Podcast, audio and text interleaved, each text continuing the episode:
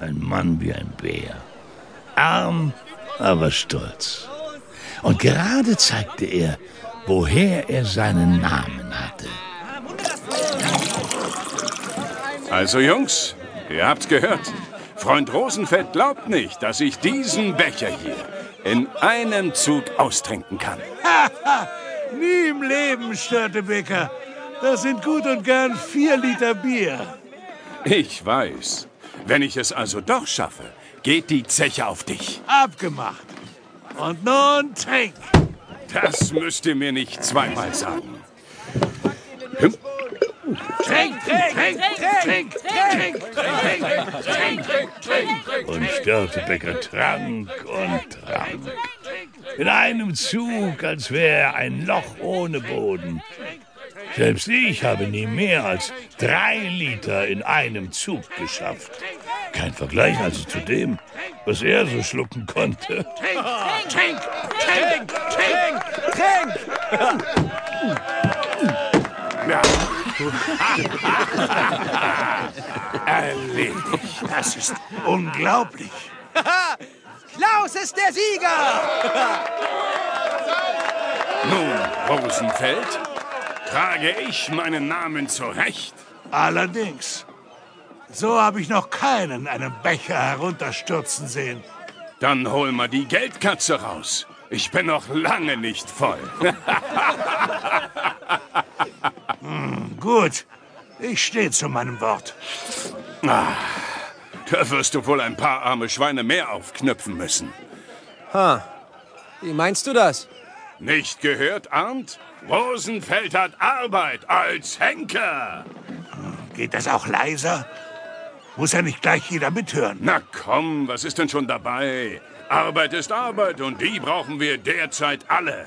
Ob man nun den reichen Hansekerls ihre Säcke schleppt oder ihre Feinde köpft.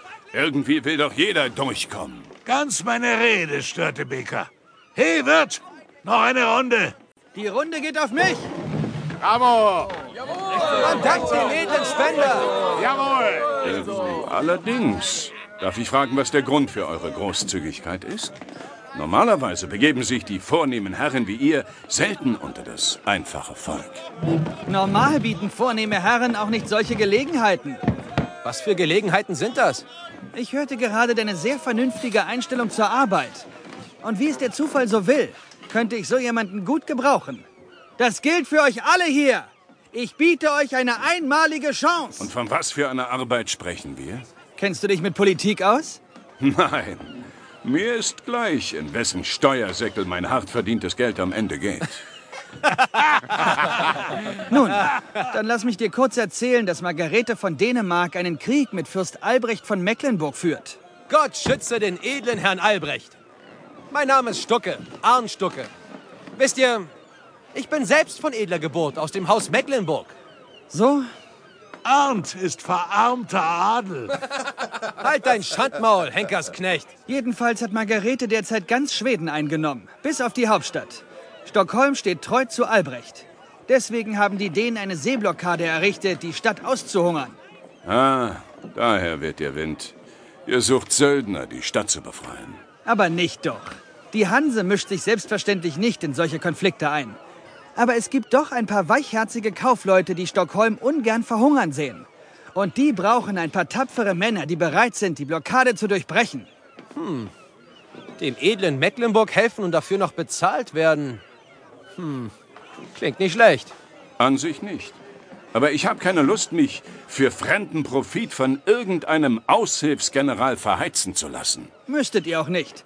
Ihr werdet ganz und gar selbstständig agieren. Nur eurem Kapitän unterstellt. Und was den erwähnten Steuersäckel angeht, Ja, der wird von dem, was ihr da verdient, nichts zu sehen bekommen. das ist doch mal ein Wort. Ich bin dabei. Na also. Und du, Stucker?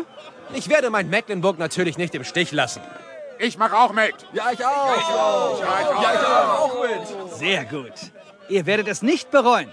Hey Wirt, noch eine Runde. Ja!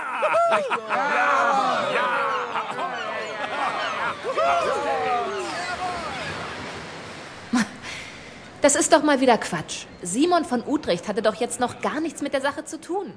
Und der.